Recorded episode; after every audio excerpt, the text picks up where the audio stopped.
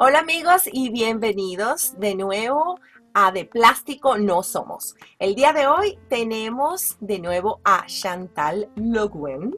Ella nos está acompañando el día de hoy porque hicimos un programa en donde no pudimos eh, hablar de muchas cosas que queríamos hablar. Las cositas pues se nos quedaron por ahí en el aire, pero bueno, nada, aquí la tenemos de vuelta. Gracias Chantal por aceptar mi invitación de nuevo. Gracias a ti por la invitación. De nada. Bueno, eh, como estamos en un nuevo programa y a lo mejor alguna persona no ha visto el que hicimos anteriormente, les voy a recordar que Chantal nació en la ciudad de Caracas, Venezuela.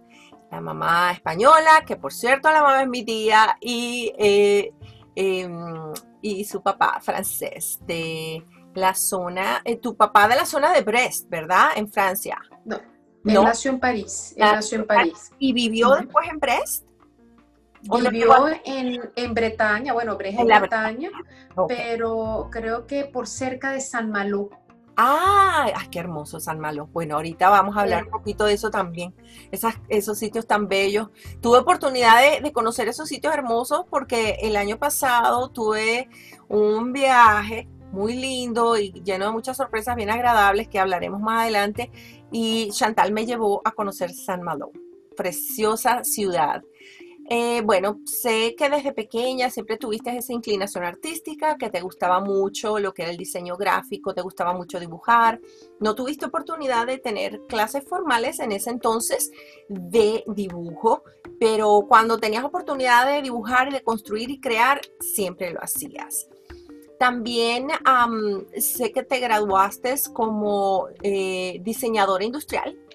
Sí. Mm, eso fue en Caracas también. En, eh, en Caracas, sí. ok, diseñadora industrial en Caracas y de psicopedagogía. Todo esto mientras eh, vivías en Venezuela. cuéntame un poquito para, para, las personas que nos sintonizan el día de hoy, pues e, esa parte de, tu vida en Venezuela, ¿no? La parte de el diseño industrial y después por qué la psicopedagogía. Bueno, la psicopedagogía llegó 10 años después que yo estudié, mm, que yo terminé la carrera de diseño industrial. No sé, me empecé a meter un poco en el mundo de la psicología y me llamó la atención, no la psicología, que es, es muy, una carrera muy fuerte, pero sí la psicopedagogía. Y bueno, por eso decidí estudiar eso y al final, eh, cuando terminé, que trabajaba con niños, pues mezclaba la parte de diseño con la psicopedagogía para hacerle las evaluaciones y para hacerle todo el plan de tratamiento. Wow, qué increíble. O sea, que te sirvieron ambas carreras para crear. Es que, que, creaste algo que es bien único. Sí. Y trabajas con, niños, me has comentado, con niños que tienen dislexia. Sí, todo lo que es eh, dificultad de aprendizaje más que todo. Dislexia, disgrafia, disortografía, todo eso. Wow, eh, increíble. Bueno, ya, ya vas a profundizar un poquito más eh, sobre eso más adelante. Y bueno, cuando estudias em, la, la psicopedagogía, llega un momento en tu vida, aún ya estando en, Caracas, que eh, decidiste, por alguna razón, pues, parar, dejar de hacerlo, pero siempre continuaste con, lo que era el diseño, ¿no? Siempre me mantuve con diseño, siempre. Ok, ok. Con diseño, con diseño gráfico y, bueno, con después entré en el mundo de las intervenciones de esculturas de madera. Em, Qué lindo ¿sí? de, de, ponerles color. Sí. Una escultura que venía en bruto, pues la madera en bruto. Sí. Sí, venían hasta, que, me fui. E, esas que son de madera de balsa, la madera de balsa es una madera bien, bien liviana y esa es muy bonita para, para pintar. Eh, es una madera de un tono claro, y bueno, así se llama en Venezuela. De verdad no, no sabría si tiene otro nombre. Eh, Mira, aquí en Francia también se conoce como madera balsa. Ah, pero balsa. Ah, está madera balsa. ah, qué es bueno. sumamente costosa aquí. Oh, wow. Qué increíble. es una madera que es una madera suave, que, que es ah, fácil de tallar Y también súper liviana. liviana. Liviana, excelente. Si uno quiere comprar algo de madera balsa para cuando está viajando, lo puede hacer, aunque sea una pieza grande, porque no va a hacer demasiado peso en el equipaje. No. Entonces, cuando hacías estas intervenciones, yo recuerdo en el programa anterior comentaste que tú creabas un personaje, que te daban esa pieza en blanco. Y háblame un poco de la creación, porque si cada pieza era un personaje diferente, ¿cómo encontrabas esos personajes? ¿O esos personajes ya vivían allí? No sé, no sé, yo veía la pieza y en función de lo que yo veía, yo dije, bueno, este le voy a poner tal cosa o lo, lo, voy a disfrazar, siempre era con pintura, yo no le ponía más nada. Sí, sí. Pero, pero no sé, era la pieza, yo pienso que la pieza hablaba. Ajá. Y me decía, yo quiero ser tal cosa. O sea, eh, eh, eh, es una sensación así extraña, ¿no? Uno, no, sí. Esa idea que te viene, que tú no sabes por qué te viene, pero que está ahí. Que a lo mejor creas a un animalito al cual le pones lentes o eh, le pones una ropa.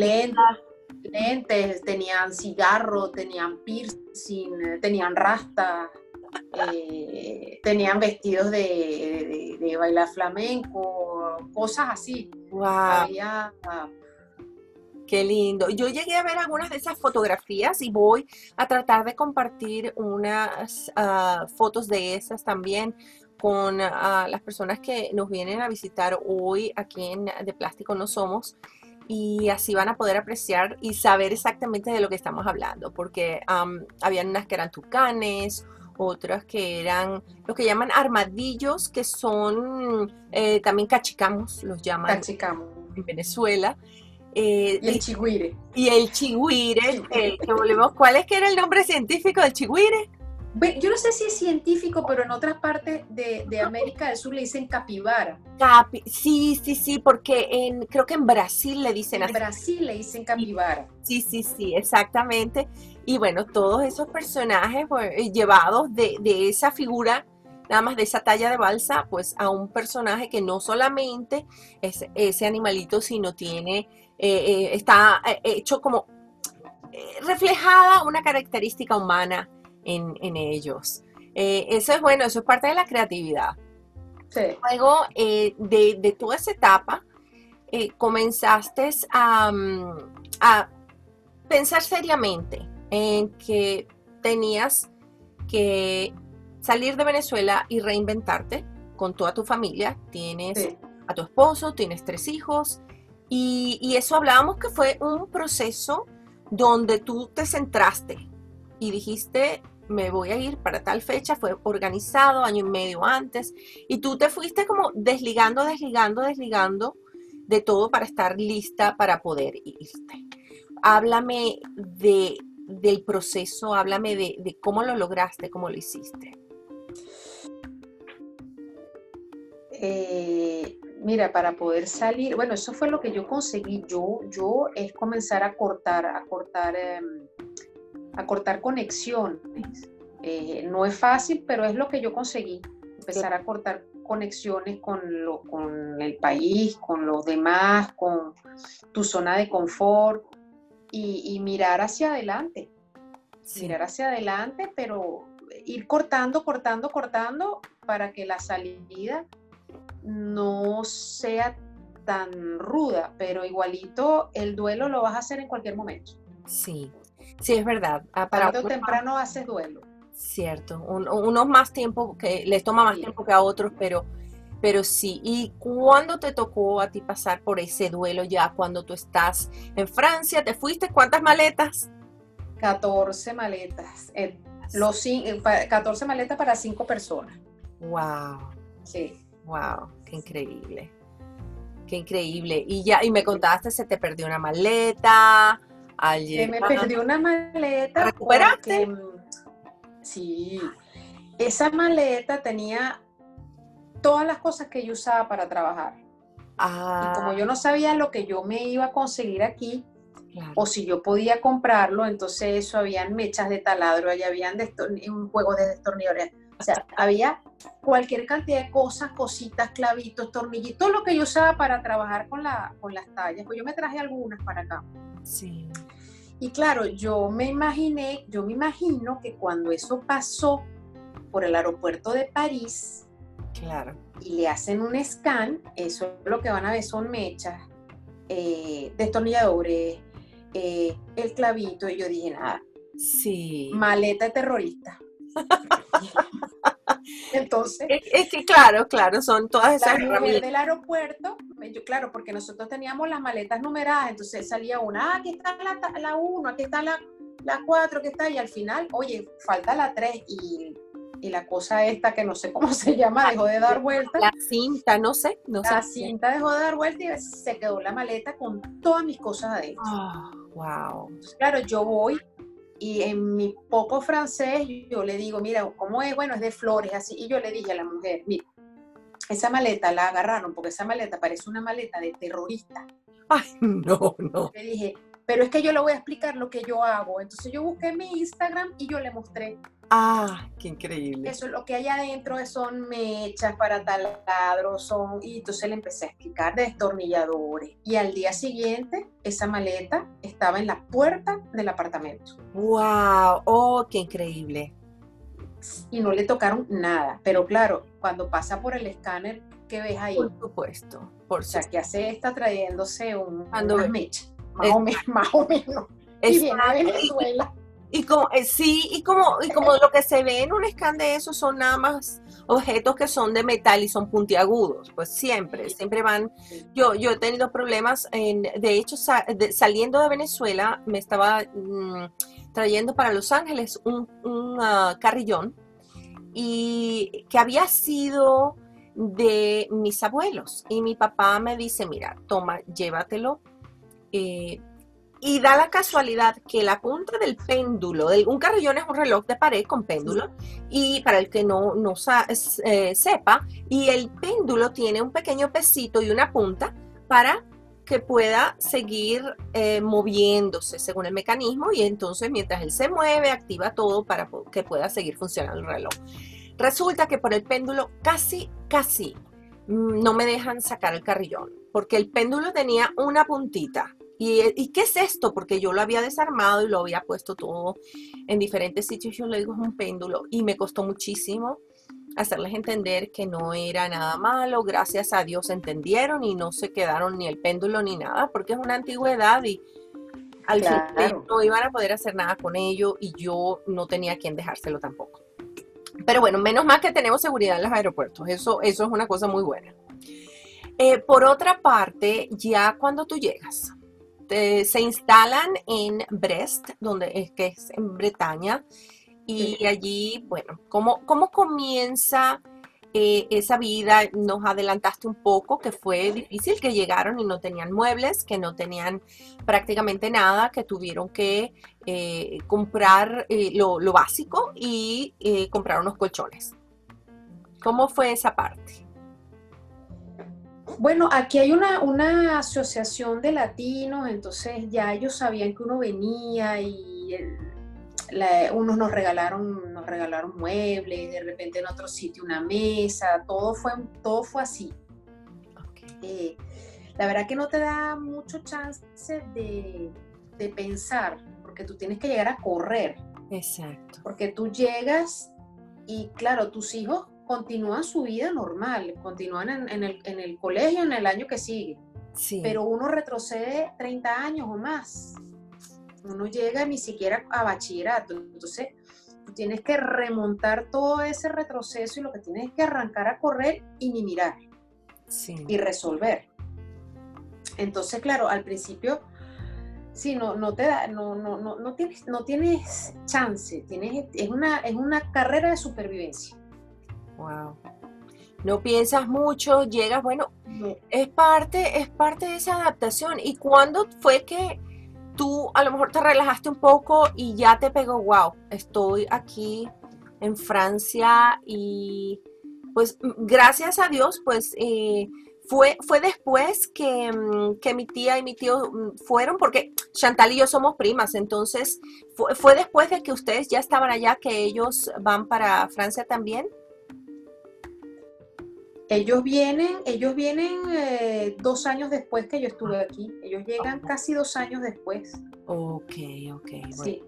Y entonces, ¿cuándo fue que a ti te pegó? ¿Que tú, qué, qué, sentiste ya cuando? Porque yo sé que cuando uno está haciendo todas las diligencias, todo lo que tiene que hacer, te llenas de toda esa energía. Y cuando ya hiciste lo que tienes que hacer, que ya te, sientas y piensas, como que, wow, nueva vida, nuevo todo. Bueno, yo no sé si fue así realmente, ¿no? Porque tú sabes que mi mamá me preguntaba cuánto, cuánto tardé yo en acostumbrarme, ¿no? Sí, ¿Cuánto, te, ¿Cuánto tardaste tú? Yo le dije, no, yo me acostumbré en el momento que yo puse el pie en el avión, ya yo me había acostumbrado, porque yo me quería ir. Sí, claro. Pero yo creo que em, la, eso fue un momento, para mí, eso fue una de las cosas más duras que yo he tenido que pasar aquí, es que yo tuve que volver a hacer la licencia sacarme la licencia y desde cero. De manejar. De manejar. O sea, la licencia venezolana no vale y aparte tienes que pasar lo que llaman el código y una vez que pasa el código, que es el, que es el teórico, pasa el, manejo y el manejo es este, un mínimo de 20 horas y claro, en, todo en francés. Porque a mí me preguntaron, ¿tú quieres un traductor para el código? Y yo le dije, mira, no, si a mí me para el policía, yo, él, no me va a buscar un traductor. Claro, claro. Entonces, eh, las clases de manejo fueron muy, muy, fuertes para mí porque eh, realmente em, los monitores fueron muy, muy, muy gentiles conmigo, pero yo también siento que ellos tenían una presión que era que ya yo manejaba. Yo era más vieja que los profesores. Claro. Yo tenía 30 años manejando. Claro. Entonces, claro, yo siento que ahí de repente había una cosa como que como que me tenían que poner el límite antes de que yo le dijera que yo sabía, pero yo en el primer momento que llegué me senté en el carro y dije, ¿qué es lo que tengo que hacer? Y cuéntame una cosa, porque en Europa eh, lo que se usa es los ah, vehículos sincrónicos o de cambios, como dicen en algunos países. ¿Tú ya venías, ya tú manejabas sincrónico? Ah, no, sí, sí, es que a mí no me gustan los carros automáticos. Ah, ok. Pero, por lo menos. No, no, no, pero es que tú puedes aquí, no, no, pero es que tú puedes aquí este, sacarte la licencia para automático, pero con oh. esa no puedes manejar sincrónico. Claro, oh, wow. Entonces, este, era un poco duro porque, claro, este, había monitores que eran muy, muy estrictos, pero muy gentiles a la vez. Entonces, por ejemplo, una vez uno me dice, bueno, porque tú cada vez que yo te, te, doy una consigna, tú frenas, tú bajas la velocidad. Y yo me lo quedé mirando y, yo lo que pensaba era, bueno, pero si yo te hablo en español, ¿cómo harías tú? Ah. Entonces, claro, o sea, wow. dando una consigna en francés, estoy manejando en un país que no es el mío, con unas reglas que no son las mías. Y, y, a, y a eso le añades que aquí, a cada 100 metros hay una rotonda. Ah, sí, claro. Chiquita, grande, son redondas, cuadradas, ovaladas, morochas, porque viene una tras otra. Son gemelas, son gemelas, son dobles. Una y otra aquí. Y entonces, claro, yo no tenía eso, eso nosotros no tenemos eso ya, y si lo tenemos, le pasamos por encima, porque no sabemos ni cómo se usa. yo sé. Entonces me acuerdo que un día yo estaba saliendo de una formación, porque yo hice aquí una formación de carpintería, y yo tenía que usar botas de botas de seguridad obligatorio. Claro, claro.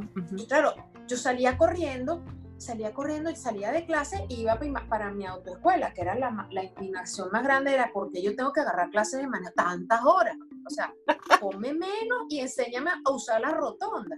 Claro. Y me acuerdo que ese día, este, como yo tenía botas de seguridad, yo no sentía bien los pedales, yo metí un frenazo de golpe. O sea, yo me paré en, un, en un semáforo muy fuerte. Y la mujer me ha empezado a decir, pero ¿por qué tú frenas así? Y se puso, imagínate, que te armen un escándalo en francés.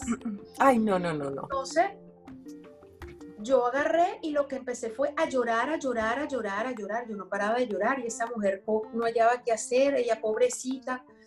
Ella, pero ay, y yo lloraba y lloraba y lloraba y lloraba. Y yo, y yo hubo que parar el carro, yo no podía seguir manejando. Yo lo que hacía era llorar. Y ah. lo que yo le dije fue ella, lo que yo no paraba de llorar y ella no paraba de pedirme disculpas. Y yo lo, yo lo que le dije a, ella fue, mira, yo tengo un año y medio aquí y yo no he llorado nunca. Ay, yo lo siento, pero te tocó. Exploté. Mira tú. Eso fue para mí y para mí lo peor y lo más traumático fue aquí pasar el, permiso de conducir, porque no solamente es, el, es la tortura de, de, que te cambien un monitor siempre, sino que el examen final es con un inspector del Estado al lado tuyo y con el monitor atrás. ¡Ah! ¡Qué barbaridad! Y aquí no pasa, aquí el francés, francés, puede pasar el permiso tres, cuatro veces el examen y no lo pasan. Wow. Yo lo pasé de una y yo lo digo con mucho orgullo. Claro. Y, sabes que lo que mencionas y me, me pareció muy simpático el hecho de que tú mencionaste eso de que cuando te estaba hablando, hablando, hablando, el monitor, tú tenías, que es la persona que te acompaña cuando tú estás manejando. A mí me pasó que acá yo también tuve que sacar la licencia y tenemos eso, licencia, la parte em, práctica y la parte escrita. La parte escrita se pasa, si pasas esa te dan autorización para la otra parte. Yo también ya tenía muchísimo tiempo de, manejar y entonces había una amiga que me decía, vamos, yo, vamos en mi carro, tú manejas y entonces así practicas, te aprendes las calles, porque así después cuando tomas el examen, ya tú sabes, y yo, ah, bueno, perfecto. Y ella hablaba muchísimo, y hablaba y hablaba. Y entonces yo notaba, ella me empezaba a hablar y yo empezaba también a frenar, a frenar, a frenar, como, y yo me iba, era como para ponerle atención a ella, ¿y por qué frenas? Yo luego me estás hablando. Entonces para mí era horrible. No, era horrible. El cerebro ya no podía más porque estoy tratando de hacer algo que yo estoy pensando en español cuando estoy manejando en ese momento y ella me está contando todas estas historias donde yo tengo que contestarle en inglés y yo sentía que mal educada soy si yo no le estoy poniendo a ella atención. Luego ya, gracias a Dios, bueno, no, ella fue de gran ayuda porque yo hice todas mis prácticas con ella por las calles acá. Acá no tenemos tantas rotondas. Hay algunas de vez en cuando, pero no, tantas. horrible. Sí, yo me acuerdo. Yo tuve la oportunidad de ir a, visitarlos el año pasado en, eh, en Francia y yo recuerdo, no, Chantal es una experta manejando. Chantal, lo que comenzamos en un principio a decir, fuimos a, San Malo, una belleza de, de, de ciudad, es como una ciudad amurallada, ¿no? Sí, es una ciudad murallada. Sí, es muy lindo, tienes el mar de un lado, es precioso, ¿no? Y Chantal es una experta, ella ya ve esas rotondas o esas redondas, como llaman. Yo las odio, yo las odio. O sea, aquí lo que te falta es tener una rotonda en la mitad de la autopista, o sea, yo las odio. Pero lo, lo insólito de todo esto es que no te permiten tu, permiso de conducir, tienes que pasar por todo de cero y encima, que era lo que me decía el, de la, el, de la el, dueño de la autoescuela, ok, yo entiendo que tú hagas, pero encima yo tengo que tener detrás de mi carro por tres años una A de aprendiz. Sí, me acuerdo, me acuerdo que esa A gigante, es verdad, no la, decoraste. Entonces yo, tengo, ah, no, pero es que yo le dije, yo agarro mi A, yo no tengo problema, yo pongo mi A, pero a mi manera, o sea, con mi diseño, porque aquí todas son con la, con la bandera bretona. Ajá. Y yo agarré mi A y yo la agarré y la diseñé y la puse con la bandera de Venezuela. Yo llevo mi A, pero yo la llevo a mi estilo. Bueno, ahí está la parte de diseñadora. No, no, y yo tengo que, y, tengo que aguantarme esa A atrás, tres años. Wow. Yo tengo límites de y restricciones de velocidad, yo no puedo andar como todo el mundo. Wow. Esto es, esto es, y bueno, me lo toca aguantar. O sea, son las cosas que uno tiene que aguantar. Exacto. ¿Sabes qué? Yo pienso que es la mejor manera. Cuando uno va a un país y uno se acopla al país, es que uno funciona otra. Eso de, de, hay muchas eh, personas que a lo mejor piensan, yo quiero buscar un grupo y estar en ese grupo, en ese ambiente. ¿Sabes qué? Está bien, mantente en contacto, mantén tus tradiciones, mantén tus costumbres, pero adapta también las nuevas. Eso es lo mejor, es lo que puedes hacer cuando te quieres adaptar. Y yo he visto gente aquí que no, que no sale de su cultura y cuando tú no sales de tu cultura, este, sufres mucho Exacto. tú, llegaste aquí, como yo digo, a mí, a mi Francia no me invitó. Sí. Yo decidí. Y si yo soy la que decidí, soy yo la que me tengo que adaptar, no Francia a mí. Claro, claro, eso es muy cierto y yo pienso que es lo más inteligente. Cuando tú te quieres reinventar y quieres funcionar en un país, eso es lo que tienes que hacer. Claro. adaptarte, aprender, no dejar tu, tu, cultura ni otras tradiciones de lado, porque ahora lo bonito, pues todos tus hijos son bilingües, hablan el español, hablan el francés y eso es una gran ventaja que tienen eh, ellos ahora. Eso es una maravilla. Y creo que también no, no hablan inglés o... No. No, los dos grandes algo sí ah, manejan bastante bien el inglés, la pequeña no, todavía está muy pequeña. Claro, claro. Ah, pero qué bueno. Porque aquí, allá en Venezuela, la enseñanza de otros idiomas, o sea, el inglés en los colegios, yo creo que es un poco mejor. Ah, ok. Aquí no es tan, no lo meten eh, tan de chiquito, o sea, Sí, bueno, no sé, en el colegio de mi, de mi hija no, pero... Sí, eso es definitivamente algo que tienes que empezar a temprana edad. Los idiomas son mejores cuando los aprendes de pequeños. Bueno, ahí está. Bueno, Claudia, tu hija, pues ella el francés lo habla perfecto. Ella lo aprendió en cuatro meses y medio. Increíble, increíble. Como nativa. Yo digo, Dios mío, qué maravilla. Qué lindo. Por eso que mientras más joven, mejor para aprender todos los idiomas. Sí. Em, bueno, me, dijiste que también al llegar, eh, pues claro, tenías que trabajar, tenías que empezar a hacer algo. Entonces conociste una señora latina. Esa señora latina, ella trabajaba, ella limpiaba oficinas y te Oficina, a presentar con alguien. ¿Cómo fue esa, esa primera etapa de, de trabajo allá en, en Francia? Fue muy duro porque tú no yo nunca pensé que yo iba a trabajar limpiando, yo limpiaba un piso entero de un instituto, eran 13 salones. Wow. O sea, un pasillo inmenso y 13 salones y tres baños dobles. Wow.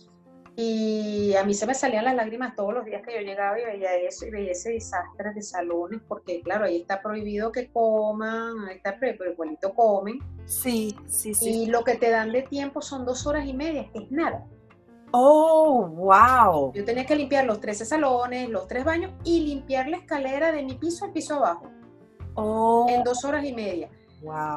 Y, yo, yo siempre me tardaba un, un, poquito más, siempre al final subía una que ya tenía años en eso y me ayudaba, ¿no? Pero, pero para mí fue durísimo, muy, muy, muy, duro. Claro, imagínate. Pero había que hacerlo. Sí, sí, a veces uno tiene que hacer sacrificios y bueno, ahora hablando de sacrificios, ese sacrificio valió la pena Ahora estás trabajando, aparte de, toda esa tranquilidad que tienes para, tu familia, porque estás en un lugar donde has podido conocer gente muy amable, por lo que yo vi cuando yo estuve allá, las cosas que me decían eran de gente muy linda, gente que los ha recibido con los brazos abiertos, que, han sido personas que han tenido pues interés en, en saber de ustedes. E, es una belleza. Ah. Bretaña es una parte, una parte bien particular de Francia, es, como otro país. Wow, es bellísimo, a mí me encantó. Es como otro país porque la calidad humana es, el francés es diferente.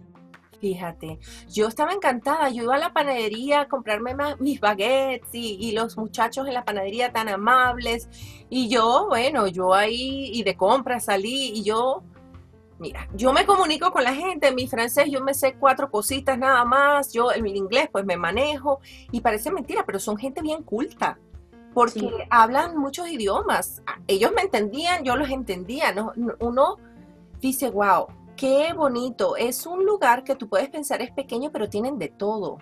Yo, yo estaba fascinada. las, em, las tiendas, con el amor y con el cuidado que hacen las exhibiciones, las vitrinas que llamamos de las tiendas, las cosas como las colocan en las panaderías, los panes, los vinos, eh, eh, precioso. Y son, y son decoraciones muy sencillas, aquí sí no gastan plata en...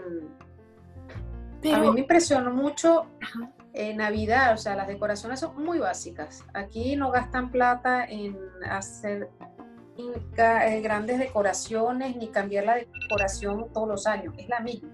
Fíjate. Y las vitrinas son sencillas y es lo mismo. Pero muy creativo. impresionante. Pero sabes que muy creativo. Yo con eso me quedé, yo decía, la creatividad es, maravillosa. Ahora brevemente, antes de terminar, porque es que siempre se nos, nos, va el tiempo volando, háblame de lo que estás haciendo ahora. Estás trabajando en una escuela, trabajas con niños discapacitados en el ámbito ya de dislexia. Cuéntame un poquito de... Bueno, yo trabajo lo que llaman aquí acompañante de alumno en situación de handicap. En la educación francesa eh, tiene ayuda a los niños que son disléxicos, disgráficos, em, y ellos ponen lo que en unas partes de América Latina se llama la sombra. Ajá, sí. Aquí es una persona que está al lado y que los ayuda en la toma de apuntes y, y, en los exámenes, si yo les cuesta escribir, pues ellos te dicen y tú escribes. Eh, es un trabajo interesante, pero es un trabajo en lo que uno no puede hacer gran cosa, porque no es un trabajo, no es una, no es un trabajo que requiera ningún tipo de formación, ningún tipo de título ni nada, ¿no? Pero haces mucho, haces mucho porque tienes que. Claro, cualquier persona puede hacerlo, pero em, cualquier persona puede hacerlo en el sentido de que, bueno, es tomar apunte y todo eso, ¿no? Eh, y bueno, yo, pude, yo, yo pudiera hacer más cosas, pero no tengo el derecho a hacerlo ni el trabajo es, ese. Claro, Pero bueno, poco a poco ahí yo eh, he hecho ciertas cositas que los profesores han visto, sobre todo las cartas mentales, lo que hablábamos, lo, del mapping, mind mapping. Ajá, mind mapping. Eh, y, eso ha ayudado mucho. Eh, a mí me, eso era lo más o menos un poquito lo más cercano que yo, que yo, que yo podía conseguir a lo que yo hacía, este, porque el tema aquí de buscar trabajo y de los títulos y la validación es muy complicado. Sí, sí. Si no tienes, si no son, si no son carreras que se estudian aquí, que tienen el mismo nombre, ahí no hay mucho que hacer, ¿no? Y mm, este, yo traté, traté de conseguir ese trabajo, yo pasé la primera entrevista, pero claro, mi francés no es perfecto y yo no pasé la primera entrevista, ellos quedaron contentos, pero ellos sabían que había un, que el francés no era, eh, no, no, estaba al nivel, porque es un liceo. Pero ellos me llamaron a los 15 días. Eh, esto es un grupo escolar bastante importante, un grupo escolar privado, y ellos siempre estuvieron conscientes de que yo tenía mi handicap con el francés escrito. Claro, claro. Y eso lo saben todos los profesores y para ellos es un honor ayudarme. Yo a veces, a mí me daba mucha vergüenza porque yo decía, yo no soy analfabeta, yo escribo, el, yo, estudié y ellos lo saben, ¿no? Claro. Pero uno se siente mal porque uno sabe que uno escribe bien el español, que uno hace las cosas bien en español, pero que cuando vas a escribir francés no puede, entonces te sientes mal. Yo, yo siento que eh, eh, en el caso de ellos, ellos ven el esfuerzo y les gusta eso. Tú te estás adaptando a esa cultura, estás aprendiendo y para ellos eso es un orgullo. no, y también fue importante para los mismos muchachos con los que yo trabajaba, con los que me tocaban, porque ellos sabían, se, hizo una relación muy simpática, ¿no? Porque ellos, ellos se dieron cuenta que no, ellos no son los únicos que tienen problemas, que yo también tenía un problema ah, y que a veces ellos me tenían que ayudar. Entonces, este, sí, para mí es más duro, más, más, duro ese trabajo porque eh, yo no quiero que me salga un apunte, un, error. Entonces yo tengo que llegar a mi casa, a meterme en la computadora y pasarlo en limpio. De hecho, la otra vez yo estuve en una clase y lo más insólito es que me meten casi que en todas las materias que tengo es francés. Ah. me tocó una clase de dos horas de Voltaire. Oh, wow. Cuatro páginas de Voltaire que yo tuve que reescribir. Wow. Este, y ellos saben, los profesores están conscientes de que eso pasa, pero que ellos, ellos también, una cosa que a mí me ayudó fue tener el currículum. Exactamente. ¿Me entiendes? Ellos saben que hay un problema, que todavía hay faltas de ortografía, pero que eso no, no prela a que yo ayude y ayude de más. Exactamente. Bueno, como decía nuestra bisabuela, mi mamá siempre me recuerda eso, el saber no ocupa lugar. Además, cuando viajamos así para hacer una nueva vida en un país, lo menos que pesa es llevarnos el conocimiento que tenemos y ya ese conocimiento nos va a ayudar. De verdad, qué lástima que se nos acabó de nuevo el tiempo, Chantal. Me encanta, me encanta todas las cosas que compartiste con, nosotros hoy y de verdad vamos a tener que, hacer de vez en cuando alguna entradita en vivo con algún comentario y alguna actualización de todo lo que estás haciendo allá en Francia. De nuevo, gracias y espero que, bueno, que hagamos esas eh, transmisiones en vivo pronto, que mm, bueno, que estés bien, que te sigas fenomenal con, tus proyectos, con tus planes. Gracias, gracias. Y, bueno, hasta pronto. Y bueno, y para ustedes amigos, muchísimas gracias por sintonizarnos y de nuevo les recuerdo que de plástico no somos. Hasta la próxima.